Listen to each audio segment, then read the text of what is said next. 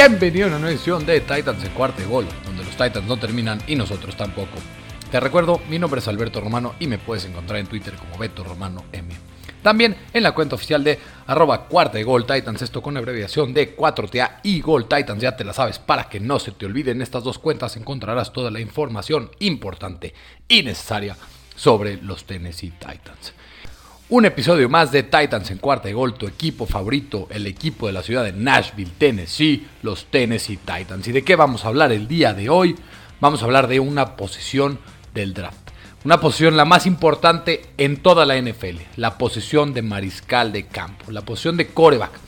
Una posición que parecía que los Titans no tenían mucho interés en tomar en este draft, pero están haciendo toda su investigación y están estudiando la clase profundamente. Están haciendo todo lo necesario por si es necesario tomar un coreback en este próximo draft.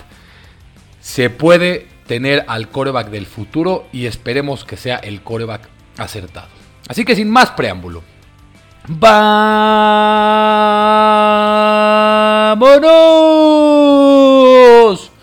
¿Con qué tienen que hacer los Titans? En la posición de coreback, en el draft 2022. Primero que nada, yo cuando terminó la temporada pasada dije que los Titans no iban a seleccionar un coreback porque la clase realmente no es tan buena.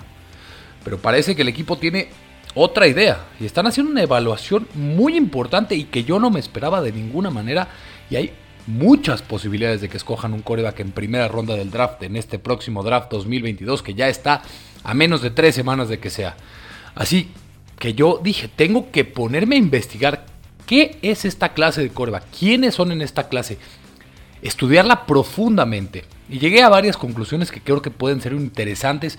Este es un podcast que me costó mucho trabajo preparar, fue mucho film, fue sentarme a analizar jugadas, sentarme a analizar el, el, juego de cada uno de los corebacks que podrían estar disponibles para cuando los Titans seleccionen o qué estrategia tienen que emplear en el draft, cuáles son las cualidades, cuáles son los defectos de cada uno de los corebacks, quién sería mi coreback elegido, qué podrían hacer los Titans, porque creo que hay una posibilidad muy, muy alta de que los Titans seleccionen un coreback en esta clase y algo que yo no me esperaba. Así que hay que darle y empezar a analizar y empezar a pensar que los Titans pueden seleccionar un coreback en esta clase 2022.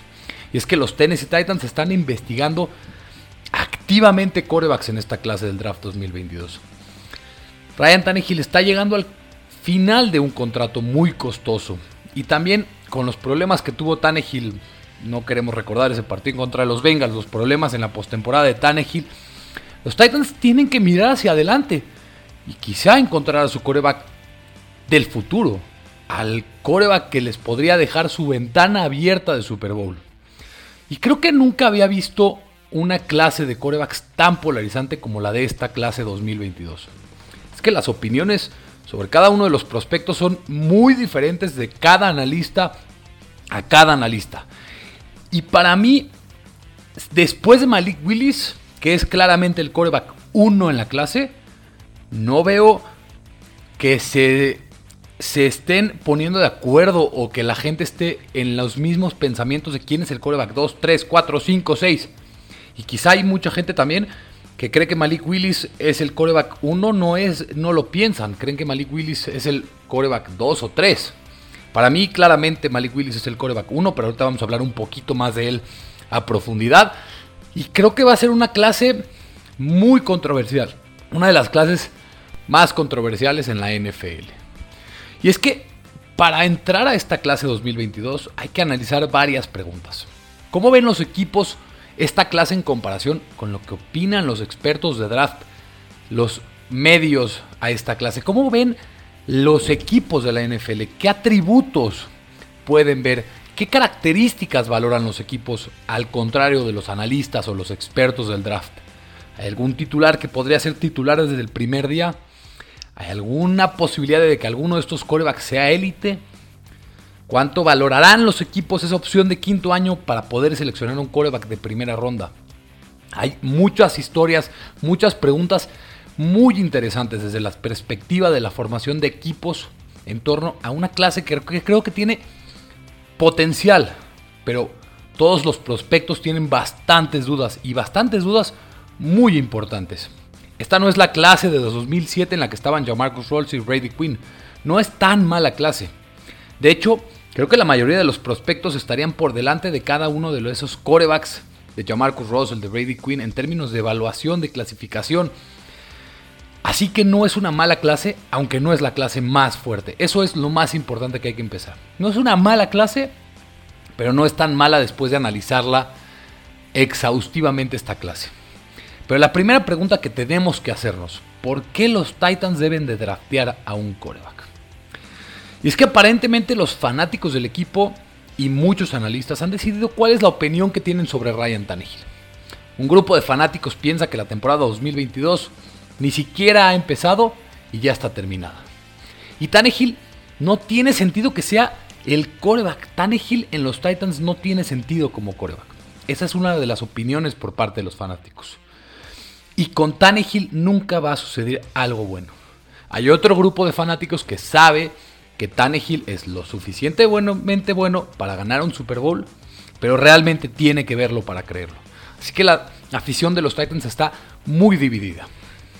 Los Titans creo que creen que Tannehill es lo suficiente bueno como para ganar un Super Bowl, pero solamente si todo sale bien a su alrededor.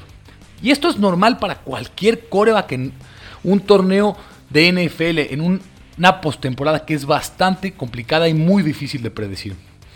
Josh Allen en los Bills, a pesar de ser un coreback élite, no ganó el volado y perdió el partido. Patrick Mahomes, en la derrota del Super Bowl en contra de los Buccaneers, no tenía protección. Tom Brady necesitó de una defensa de las mejores de la historia para que rescatara a su equipo y pueda llegar al Super Bowl. Siempre va a haber algo que un coreback necesite. Nunca un coreback va a ganar solo un partido. Joe Burrow la temporada pasada fue el coreback más afortunado en llegar al Super Bowl el año pasado. Simplemente un coreback necesita ayuda. Y claro, se puede argumentar que Ryan Tannehill fue el creador de su mala suerte en los playoffs. Y no lo discuto de ninguna manera. Pero el equipo también reconoció que tuvo fallas rodeando a Ryan Tannehill el año pasado. Y es que los grandes gerentes generales, como lo son John Robinson, John Robinson es un gran gerente general, uno de los cinco mejores gerentes generales en toda la NFL.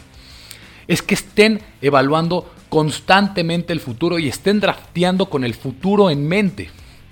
Y así, así que después de todo, John Robinson se tiene que preguntar, ¿realmente quiero estar en la situación en la que han estado los Indianapolis Colts en los últimos años? Por supuesto que no. ¿Quién quiere estar en esa situación? Desde Andrew Locke, seis corebacks diferentes, cinco años seguidos con un coreback diferente. Esa no es una buena ideología. Entonces, ¿por qué están mirando los Titans? ¿Y por qué están analizando tan exhaustivamente una clase de corebacks tan mala como mucha gente cree? porque realmente después de analizarla exhaustivamente, yo lo dije que era una mala clase, pero después de analizarla bien, analizar el, la cinta, creo que es una clase que no es tan mala como la gente piensa. En mi opinión, no hay un coreback que sea titular desde el primer día en esta clase, pero creo que un equipo va a iniciarlo, lo va a, lo va a hacer titular desde el primer día, pero será muy inestable para él y a ese coreback le va a ir bastante mal. Pero sin embargo, si estás buscando a un jugador que puede sentarse detrás de tu coreback titular un año, dos años, esta es la clase perfecta para hacerlo.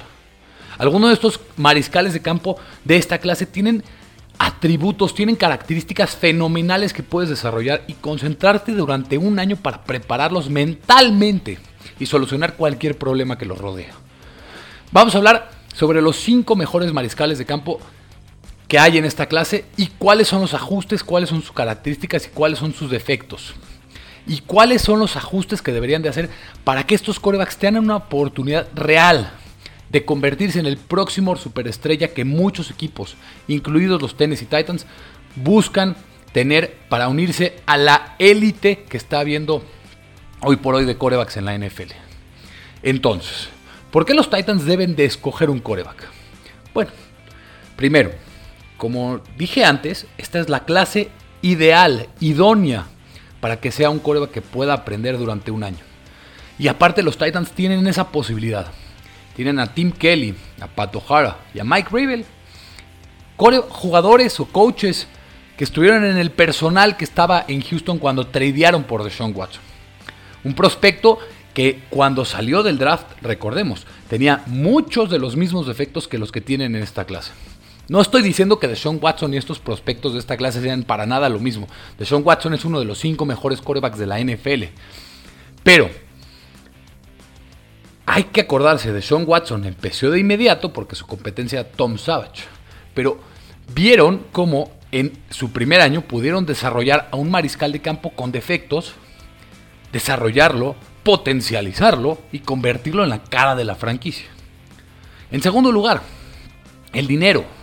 Si estás urgido de que corran a Ryan Tannehill, deberías estar apoyando al personal de este draft, a la gerencia de los Titans, en que puedan seleccionar a un quarterback para el futuro y para que el próximo año pueda salirte del contrato de Ryan Tannehill y así tengas un coreback con un contrato de novato y puedas hacer un equipo mucho mejor alrededor de ese, novato con ese dinero que te estás ahorrando con un contrato de novato de mariscal de campo.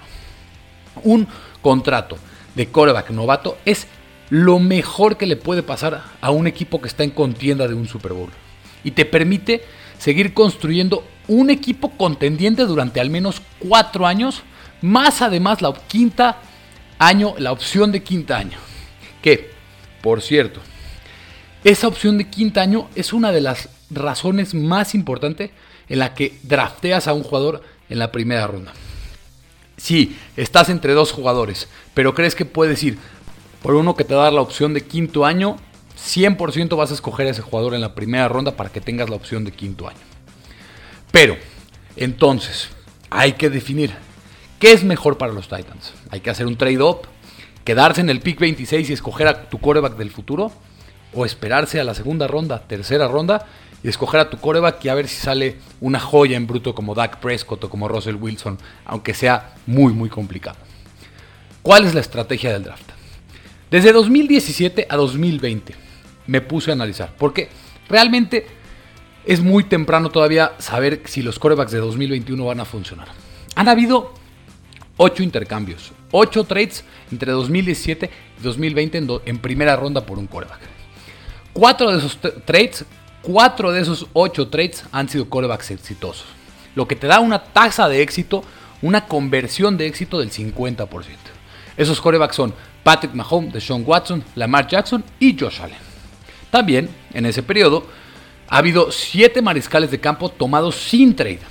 3 de esos 7 han sido exitosos. Kyler Murrow, Joe Burrow y Justin Herbert. Esto te da una tasa de éxito del 42.9%. Claro está, por supuesto. Tienes a todos los mariscales de campo seleccionados después de la primera ronda. Y pues déjame decirte, si te quieres esperar después de la primera ronda, hay que tener mucha, mucha suerte. Porque han habido 37 mariscales de campo seleccionados en los últimos 4 drafts, desde 2017. Solamente 5 han demostrado que pueden ser más o menos titulares. Y solamente 2 de los 5 son titulares reales en 2022. Davis Mills y Jalen Hurts. Esto es una tasa de éxito del 5.4%. Y realmente Davis Mills y Jalen Hurts no parece, aunque sean jóvenes, que vayan a ser esos corebacks élites que puedan ser ese próximo coreback superestrella. Entonces, hay que hacernos una pregunta. ¿por qué no hay que aprovechar la oportunidad de una grandiosa clase que hay de corebacks para el año 2023 y escoger un coreback en el próximo año? Sé que mucha gente de los Titans cree que estamos viviendo la peor era que han habido en los Titans, pero esa era era peor, es la peor cuando tienes a un equipo que lleva seis años con un récord ganador y aparte Probablemente este año también tenga un récord ganador y estarán muy lejos de escoger a un coreback temprano en el draft. Porque para que los Titans escojan a los corebacks que parecen ser los superestrellas en 2023, tiene que haber un colapso brutal. Lesión de Ryan Tannehill, de Derrick Henry. Y va a haber una reestructuración completa porque los Titans van a escoger muy alto en el draft. Pero eso es porque fue un fracaso rotundo la temporada 2022 de los Titans. Y esto no va a pasar. Los Titans van a ganar su división probablemente o estarán compitiendo por la división y por lo menos van a estar escogiendo arriba del pick 16-18. Así que entonces, lo más probable es que los equipos que estén escogiendo temprano en 2023 no van a querer negociar con los Titans para que puedan ellos escoger a Bryce Young o CJ Stroud, que son corebacks que parecen ser super estrellas.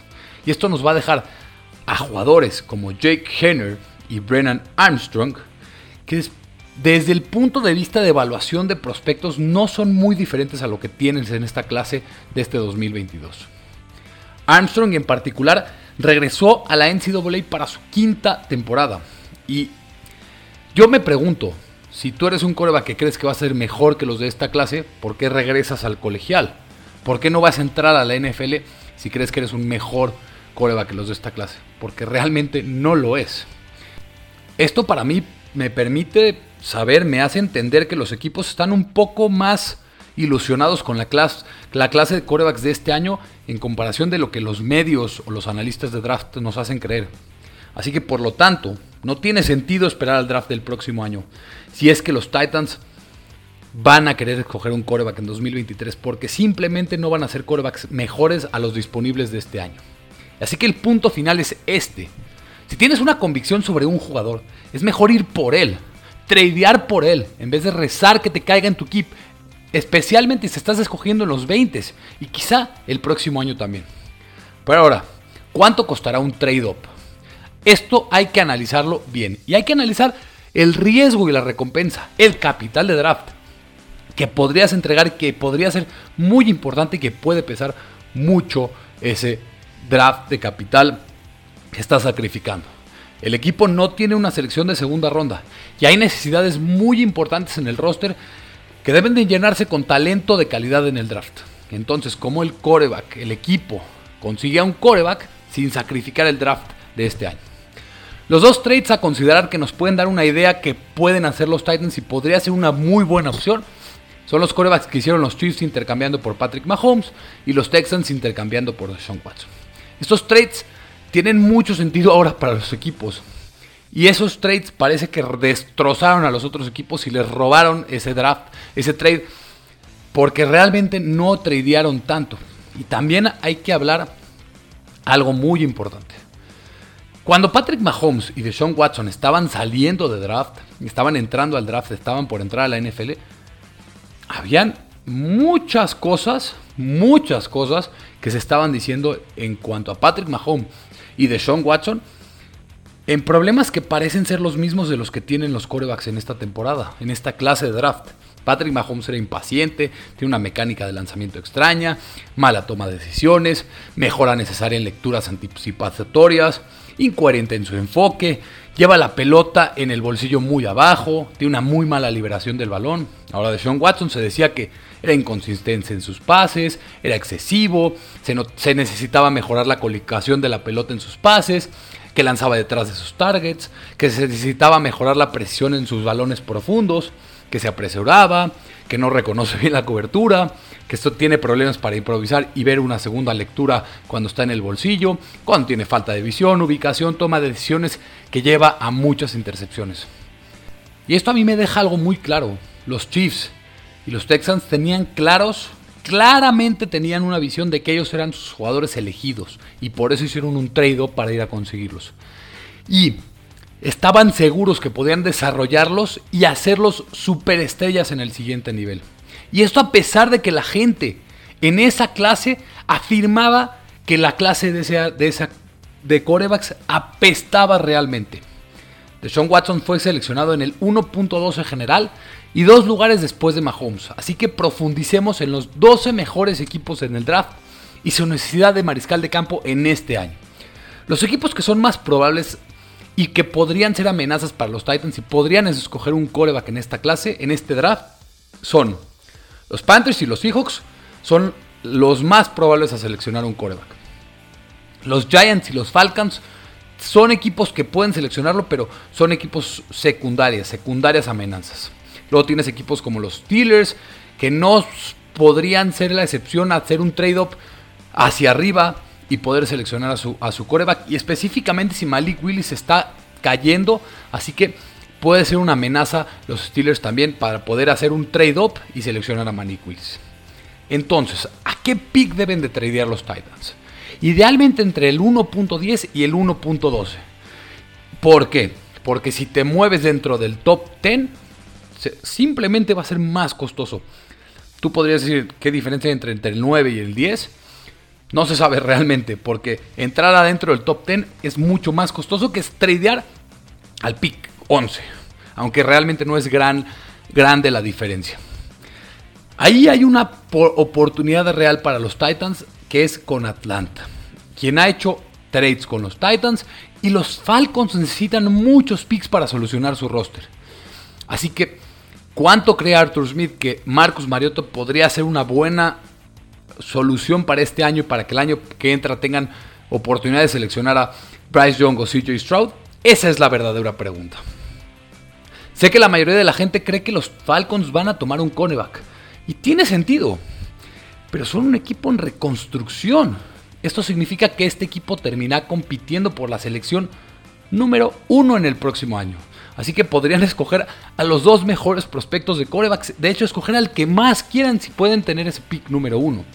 Por lo que la estrategia óptima para los Falcons es hacerse para atrás, hacer un trade back, tener más picks en este año, en el próximo año y así asegurar a su coreback del futuro en el próximo draft 2023.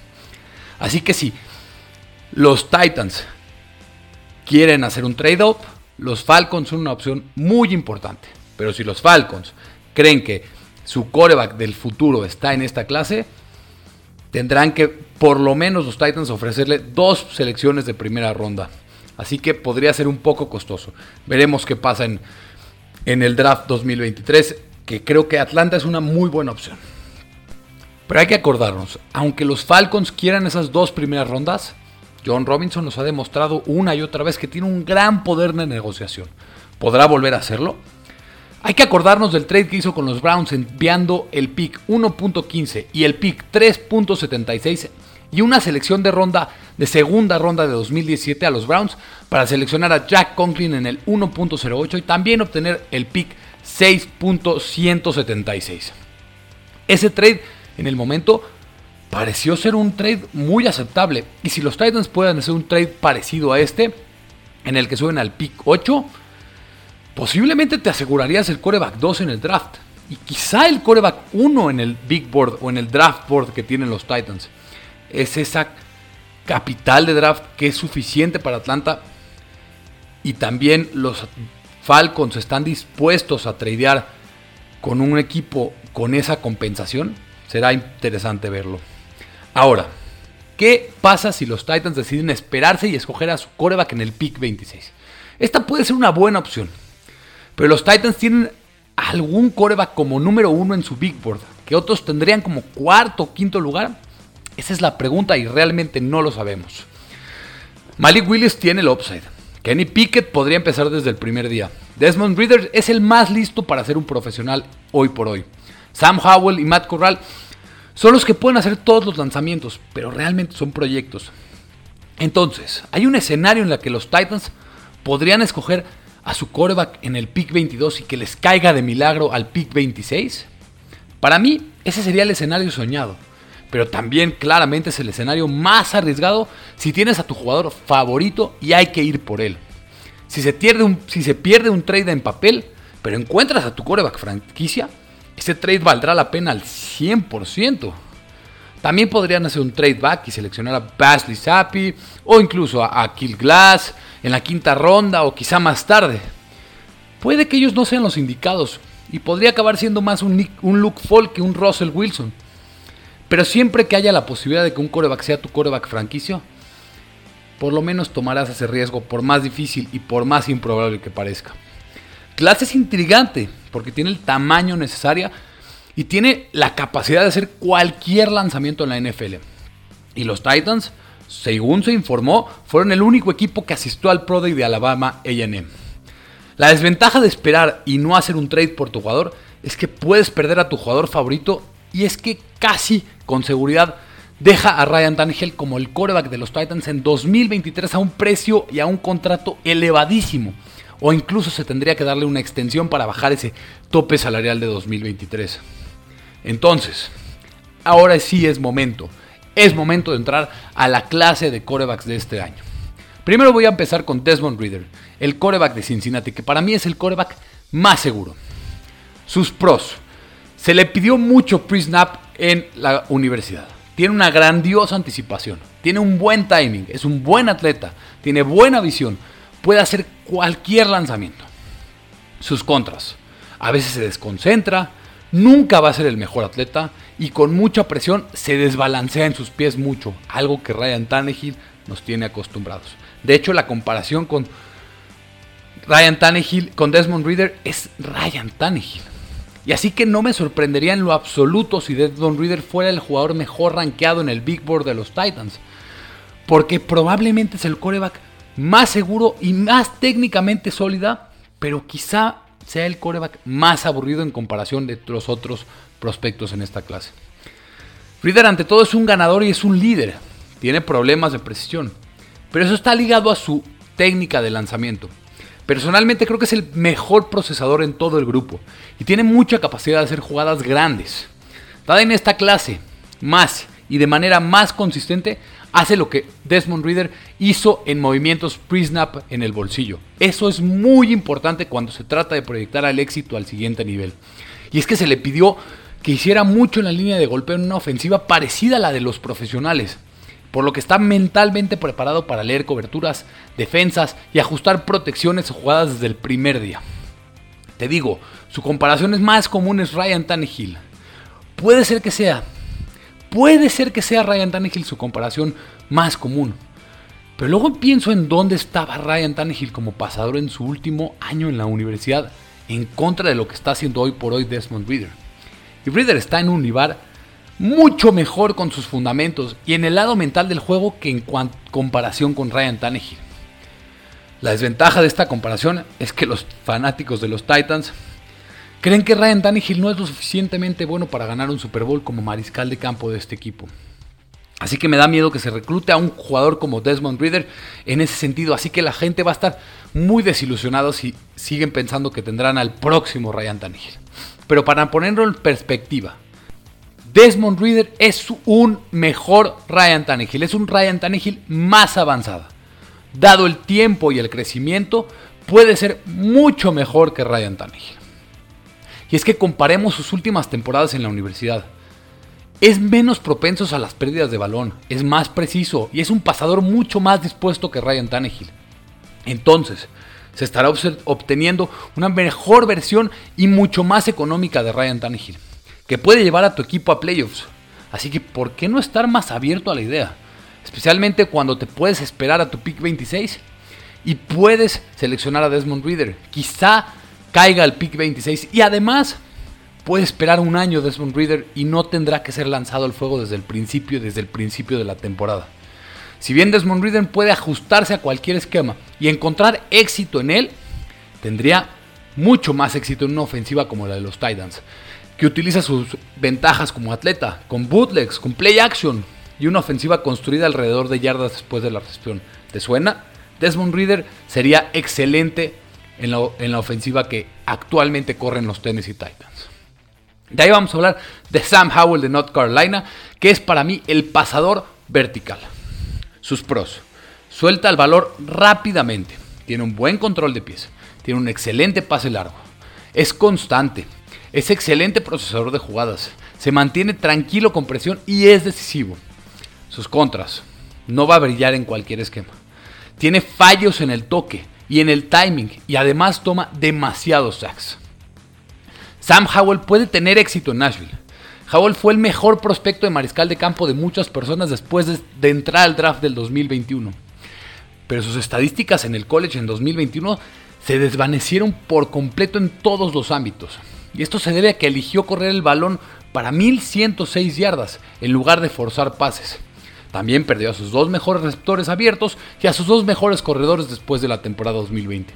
Porque hay que tener mucho contexto y ese contexto es importante. A mí me gusta cómo se mueve en el bolsillo para ganar tiempo y para que se desarrolle la jugada. Y tiene la mentalidad adecuada. Ha demostrado que tiene la confianza que buscas en un tipo que debe ser el líder de un equipo en la NFL. Pero también hace algunas jugadas emocionantes que después de que se hayan roto son jugadas explosivas y emocionantes. Puede hacer pases explosivos sobre la carrera. Pero hay progresión sobre su regresión de 2020 a 2021. Pero déjame decírtelo de esta manera. Nadie, nadie debería de draftear a un liniero ofensivo que jugó en UNC en 2021. La línea ofensiva de North Carolina fue absolutamente terrible y la falta de ajuste en los juegos a lo largo, de la temporada que fue implementado en la ofensiva realmente perjudicó brutalmente a Sam Howell. Claro está, esto no absuelve a, Sam Howell de cualquier culpa y de todo lo que salió mal. Howell tiende a salirse del bolsillo erróneamente. Pero ese parece ser un tema común con la mayoría de los checos de esta clase y es algo que se puede solucionar en el siguiente, en el siguiente nivel. Sam Howell tenía una mecánica fantástica como estudiante de primer año en la universidad. El hype era real y sorprendentemente desapareció entre los medios, lo que hace creer que los equipos de la NFL pueden estar más interesados en Sam Howell de lo que la gente piensa. Howell no necesitará muchas correcciones o reajustes como novato, y específicamente para los Titans puede agregar una dimensión a la ofensiva que parecía faltar el año pasado, jugadas de pases explosivas. Las lesiones y el esquema en 2021 son posibles razones de las faltas de ellas de los Titans, pero Ryan Tannehill también tuvo muchos problemas graves de precisión en pases profundos. Sam Howell no los falla. Tiene una gran precisión en bases profundo y un tiempo fantástico con sus receptores en esos lanzamientos. Siempre confiando en sus receptores que estarán en el lugar correcto para atrapar la bola, incluso con un defensor sobre de ellos. El analista de los drafts de la NFL, Matt Miller, tiene a los Titans como el mejor destino para Sam Howell en la NFL. Y también dijo que según lo que él sabe, Sam Howell y Desmond Reader de Cincinnati son nombres a tener en cuenta en Tennessee. Y Matt Miller generalmente sabe de qué está hablando con los Titans. Por lo que todos, todos los aficionados deben de tener en cuenta que si los Titans tienen la posibilidad de escoger alguno de estos dos jugadores, son opciones muy reales para los Titans con el pick 26. Ahora vamos a hablar de Kenny Pickett de Pittsburgh, el que yo no quiero ni por error que llegue a los Titans. Sus pros, sus aptitudes es que es muy atlético y puede hacer jugadas importantes cuando se rompen en el bolsillo. Sus contras no sabe moverse en el bolsillo, parece que tiene cemento plantado en los pies, se crea problemas solito constantemente, no lanza el balón solamente si su receptor está completamente desmarcado y se basa mucho, mucho en su atleticismo.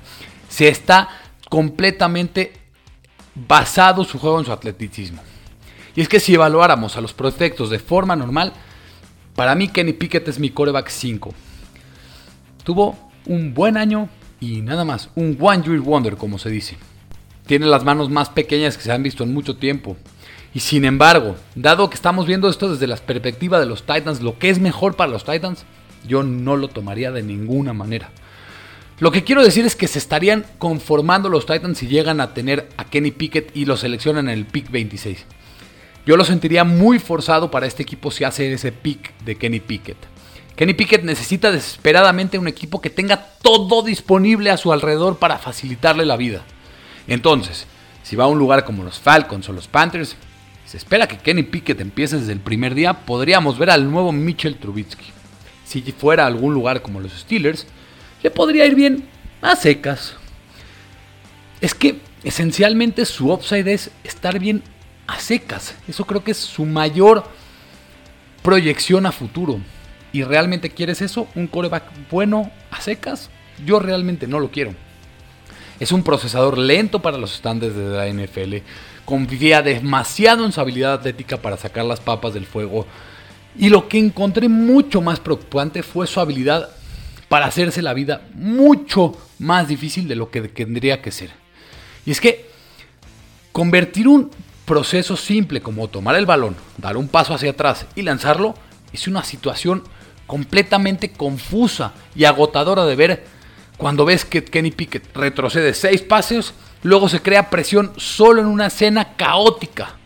Su habilidad atlética y su creatividad en jugadas fuera de estructura muchas veces te hacen olvidar que hizo todo mal para llegar a ese punto en primer lugar.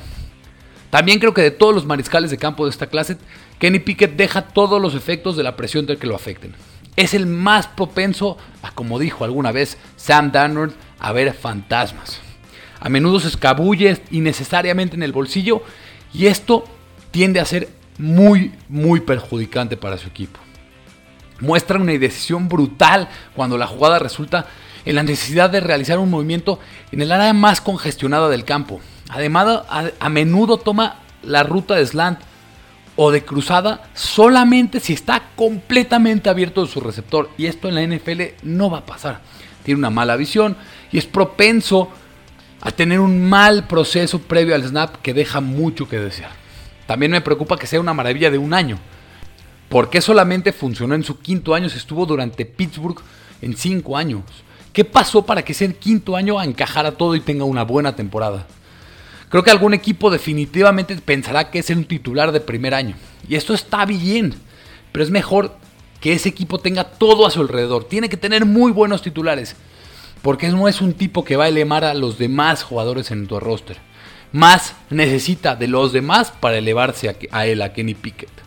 Puede tener un éxito moderado en el esquema correcto. Y en comparación contra los otros dos jugadores que quedan, se ajusta bien a lo que quieren hacer los Titans en el esquema. Pero para mí sería un premio de consolación más que nada. Y no quiero que los Titans seleccionen a Kenny Pickett de ninguna manera. Ahora Matt Corral de All Miss, que es el misterio. Sus pros. Es rapidísimo. Genera separación. Tiene un brazo potente. Anticipación. Y un toque en pases cerrados. Mi vida, qué maravilla de pases en pases congestionados. Sus contras. Es un producto del esquema de All Miss. Tiene una mecánica extraña y a veces es inconsistente en los pases fáciles. La mejor manera de describir a Matt Corral es que es un acertijo. Realmente no tengo idea de lo que Matt Corral pueda hacer en el siguiente nivel, pero de lo que no tengo duda es que será realmente divertido de ver. Fácilmente podría tomar una progresión como Josh Allen en su carrera si aterriza en el lugar correcto. Podría terminar siendo Robert Griffin III y podría estar plagado de lesiones debido a su esbelto cuerpo. Puedes enamorarte fácilmente simplemente viendo una ofensiva de All Miss con Matt Corral como coreback titular. La ofensiva es creativa, es divertida y se ejecuta perfectamente con lo que se le pide. Sin embargo, esto puede ser un problema porque esta ofensiva de All Miss no le exigía mucho a Matt Corral. Estaba en una ofensiva muy amigable para los mariscales de campo, que se basan en RPOs y con pases fáciles a los receptores abiertos. Entonces, ¿cómo manejaría la adversidad de lanzamientos ajustados en la NFL cuando nunca se le ha pedido que los haga? Corral es preciso en todos los niveles y muchas veces la precisión es rey en la NFL. También puede escanear el pase, el campo completo de buena manera, pero solamente cuando la línea ofensiva le da tiempo una buena sincronización y una buena anticipación. Muchas veces tiene el balón justo en las manos después de un receptor en el momento perfecto. Tiene buena sincronización en el juego aéreo, pero no es tan buen lanzador como lanzador de pases profundos. Creo que tiende, tiende a perder el balón de las manos al final de los tiros profundos. Y para la NFL, NFL eso tiene que cambiar al 100%. También tiene una tendencia extraña a lanzar pases en línea recta sin arco, sin touch. Una recta, un bombazo directo en línea recta. Su mecánica es el mayor problema. Y es que aunque algunos mariscales de campo pueden salirse con la uñas con una manera de mecánica diferente, con una manera de mecánica deficiente, no creo que vaya a ser el caso de Matt Corral. Se puede solucionar con el entrenamiento adecuado, pero tiende a estar a demasiado alerta lo que hace que sus bolas profundas queden colgadas en el aire. Como te digo, tiene un muy mal pase, un muy mal pase profundo. Para Tennessee, si Matt Corral está en la tercera o cuarta ronda, creo que podría ser una muy buena opción y los Titans deberían de arriesgarse con un tipo que su aprendizaje podría ser positivo durante un año con la ofensiva detrás de Ryan Tannehill. Tal vez incluso estaría bien si hay un trade que resulte en una selección muy alta en la segunda ronda y hagan un trade up en la segunda ronda y se lleven a Matt Corral. Pero los Titans no pueden seleccionar una a Matt Corral en la primera ronda. Matt Corral no es un coreback de primera ronda. Y ahora, el mejor coreback de esta clase que me tiene a mí enamorado, desgraciadamente, no pienso que vaya a llegar. Malik Willis de Liberty. Él sería el que cambiaría la filosofía de todo el equipo. Sus pros, básicamente, todo, todo, todo lo hace bien el muchacho. Sus contras, Cualquier cosa que haga mal, te lo compensa porque al siguiente jugada te hace una jugada que dices, ¿de dónde salió esta jugada? Que es de otro planeta. Malik Willis es el mariscal de campo más divertido, más divertido de ver en esta clase y de calle. Me encanta todo lo que veo cuando Malik Willis está en el campo con el balón en las manos. El problema es que 99% seguro no será el coreback de los Titans porque no va a estar disponible ni siquiera vía trade-up. Todas las cosas asombrosas que hace Malik Willis desaparecerían en Nashville. Eso me da mucha tristeza de decirlo. Porque Malik Willis y Tennessee o los Titans son aceite y agua con lo que hace Malik Willis contra lo que los Titans tienen como esquema ofensivo. Es por eso que sería quien cambie la cultura o la filosofía de los Tennessee Titans. Porque para que tenga éxito en Nashville, realmente en cualquier lugar, debes dejar que Malik Willis sea Malik Willis. Ya hace un rato al principio del podcast te dije todo lo que se pensaba malo sobre Patrick Mahomes previos al draft cuando fue seleccionado. Malik Willis tiene muchos de esos mismos problemas pero también tiene muchos de los grandes atributos. Un talento de brazo de élite, mecánicas dispersas. Entonces, cuando un equipo necesita, lo recluta, lo draftea, necesita trabajar con él y hacer que sus atributos florezcan y sean los necesarios para que tu coreback y tu equipo funcionen correctamente. Si los Titans llegaran a ser ese equipo que seleccionan a Malik Willis, me destrozaría el corazón. Me destrozaría el corazón por Malik Willis si se sientan y obligan a Malik Willis a estar en una ofensiva, en un esquema ofensiva que no le permite hacer jugadas asombrosas de forma rutinaria con tanto como los brazos como con las piernas. Y todos sabemos que los Titans prefieren jugar un estilo ofensivo más seguro a la que lo tienen los Bills o los Chiefs. Así que los Titans y Malik Willis realmente no encajan. Así que los Titans tendrían que hacer un cambio completo de cultura. Cuando veo lugares que podrían funcionar para Malik Willis, pienso en los Giants, donde Brian Dable podría colocarlo en posición en la que puede tener éxito y podría maximizar su talento. Le tomó un poco, pero pudo dejar que Josh Allen se sintiera lo suficientemente cómodo para simplemente hacer jugadas y Brian Dable podría hacer lo mismo con Malik Willis. Otro equipo podrían ser los Seahawks, aunque no me gusta decirlo, porque Pete Carroll, ese coach de vieja escuela que parece que no está evolucionando, pero hizo que Russell Wilson también con problemas, que tenía problemas de ese tipo y que puede hacer jugadas mientras se mueve y se escapa en la bolsa de protección, hicieron que Russell Wilson sea uno de los mejores corebacks de la NFL. Así que los, Titans, los Seahawks tienen además a dos receptores que son amenazas profundamente que aprovecharían de manera preciosa el brazo de Malik Willis. Por otro lado, algo que también me dolería, si es drafteado por los Titans, me da mucho miedo que su carrera terminara antes de empezar. Malik Willis es un jugador dinámico que necesita aterrizar en una ofensiva creativa que se mueva constantemente desde su punto de lanzamiento y solamente modifique ligeramente su pobre mecánica. Si adoptas el enfoque que hicieron los Chiefs, donde solucionaron algunos problemas de Patrick Mahomes, pero no demasiado para quitarle sus fortalezas, entonces tendrías a un tipo que podría ser absolutamente eléctrico para un equipo en la NFL. Si los Titans quisieran hacer un trade-up, yo haría ese trade-up por un tipo que podría tener toda la habilidad atlética del mundo, con el brazo más fuerte de la clase. Y Malik Willis es ese tipo. Pero los Titans tendrían que unirse a la ofensiva moderna, algo que no estoy seguro que quieran hacer. Así que después de hablar exhaustivamente de cada uno de los cinco mejores corebacks de esta clase 2022, ¿qué deben de hacer los Titans y los corebacks en este draft 2022? No te sorprendas realmente cuando los Titans tomen un mariscal de campo en el draft de este año. Es la estrategia correcta en teoría y con suerte en la práctica podría resultarse la misma estrategia correcta. Tradear por un tipo podría funcionar mucho más a menudo que esperar en el pick 26 y escoger en tu pick original. Y si tienes la convicción de que necesitas sacrificar capital, en lugar de que otro equipo te robe a tu coreback y esperes a que llegue a tu coreback, ve por él. Y veo varias opciones. Si quieres que tu ofensiva permanezca igual con el mismo sistema, Desmond Reader es la mejor opción y podría permitir la misma ofensiva de play action que continúe en la forma en la que los Titans han tenido éxito recientemente. Pero si quieres que la ofensiva evolucione, elige al tipo que pueda hacer todos los lanzamientos, no solamente desde el bolsillo, sino también fuera de él. Y ese tipo es Sam Howell. ¿Por qué Sam Howell? Porque Malik Willis no va a estar disponible para los Titans. Sam Howell tiene un cañón de brazo que puede empujar la pelota campo abajo y puede obtener esas yardas adicionales cuando tu equipo realmente las necesita. Independientemente de lo que suceda con los Titans en Draft 2022, el futuro es y debería ser ahora para los Titans, ya que no solamente buscan ganar un Super Bowl este año 2022, sino que también están queriendo mantener la ventana abierta después de este año a través de un mariscal de campo novato en el que creen que podrían tener un contrato manejable.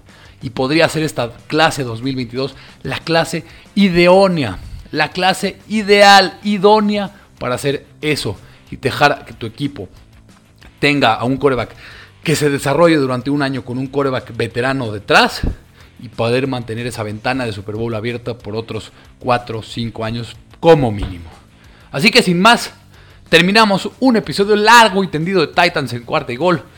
Muchas, muchas gracias por escucharme. Sé que va a ser un podcast un poco técnico, un poco difícil de seguir, porque se habló de cosas muy técnicas, de cosas muy especializadas, pero créeme que fue un podcast que me costó mucho trabajo poder preparar, analizar, sentarse, tiempo de, televisión, de, film, en YouTube, de, para poder analizar qué hacen bien y qué hacen mal cada uno de los corebacks y analizar qué debemos de esperar y qué podrían hacer los Titans en este draft 2022. Así que te agradecería muchísimo que le dieras suscribir, descargar, compartir a este podcast en tu plataforma preferida. Muchas, muchas gracias por escucharme. Si te gustó, sígueme en Twitter también como Beto Romano M y también en la cuenta oficial de Cuarta y Gol Titans. Te digo, por favor, dale suscribir, descargar y compartir este podcast en tu plataforma preferida. Muchas, muchas gracias por escucharme. Te recuerdo, mi nombre es Alberto Romano, porque los Titans no terminan y nosotros tampoco. Cuarta y gol.